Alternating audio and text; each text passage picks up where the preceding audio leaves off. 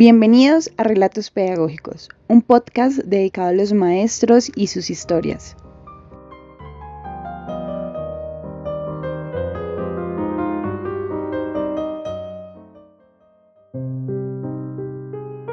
Episodio 1 La muñeca de Kafka.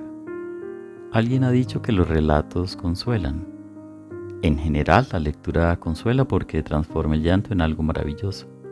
Nos devuelve la esperanza. El asunto viene al caso a propósito de la historia que escribió Paul Auster en la novela Brooklyn Follies y que conocemos como La muñeca de Kafka. Dice Auster que cuando una persona es lo bastante afortunada para vivir dentro de una historia, para habitar un mundo imaginario, las penas de este mundo desaparecen. Todas las tardes, Kafka sale a dar un paseo por el parque la mayoría de las veces Dora lo acompaña. Un día se encuentra con una niña pequeña que está llorando a lágrima viva. Kafka le pregunta qué le ocurre y ella contesta que ha perdido su muñeca. Él se pone inmediatamente a inventar un cuento para explicarle lo que ha pasado. Tu muñeca ha salido de viaje, le dice. ¿Y tú cómo lo sabes? le pregunta la niña. Porque me ha escrito una carta, responde Kafka. La niña parece recelosa. ¿Tienes ahí la carta? preguntó ella. No, lo siento, dice él. Me la he dejado en casa sin darme cuenta, pero mañana te la traigo.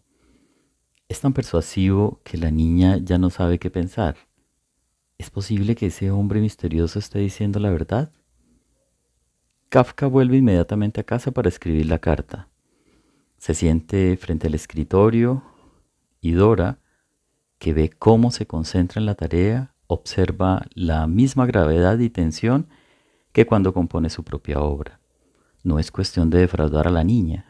La situación requiere un verdadero trabajo literario y está resuelto a hacerlo como es debido. Si se le ocurre una mentira bonita y convincente, podrá sustituir la muñeca perdida por una realidad diferente, falsa quizás, pero verdadera en cierto modo y verosímil según las leyes de la ficción. Al día siguiente, Kafka vuelve apresuradamente al parque con la carta. La niña lo está esperando, y como todavía no sabe leer, él se la lee en voz alta. La muñeca lo lamenta mucho, pero está harta de vivir con la misma gente todo el tiempo. Necesita salir y ver el mundo, hacer nuevos amigos. No es que no quiera a la niña, pero le hace falta un cambio de aires, y por tanto debe separarse una temporada. La muñeca promete entonces a la niña que le escribirá todos los días y la mantendrá al corriente de todas sus actividades. La historia empieza a llegarme al alma. Ya es increíble que Kafka se tomara la molestia de escribir aquella primera carta, pero ahora se compromete a escribir otra cada día, única y exclusivamente para consolar a la niña, que resulta ser una completa desconocida para él, una criatura que se encuentra casualmente una tarde en el parque ¿Qué clase de persona hace una cosa así? Y cumple su compromiso durante tres semanas, Nathan. Tres semanas. Uno de los escritores más geniales que ha existido jamás sacrificando su tiempo, su precioso tiempo que va menguando cada vez más, para redactar cartas imaginarias de una muñeca perdida. Dora dice que escribía cada frase prestando una tremenda atención a cada detalle, que la prosa era amena, precisa y absorbente en otras palabras, era su estilo característico. Y a lo largo de tres semanas, Kafka fue diariamente al parque a leer otra carta a la niña.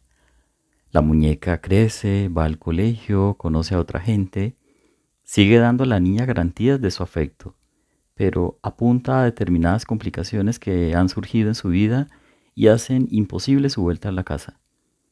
Poco a poco, Kafka va preparando a la niña para el momento en que la muñeca desaparezca de su vida por siempre jamás procura encontrar un final satisfactorio, pues teme que si no lo consigue, el hechizo se rompa. Tras explorar diversas posibilidades, finalmente se decide a casar a la muñeca.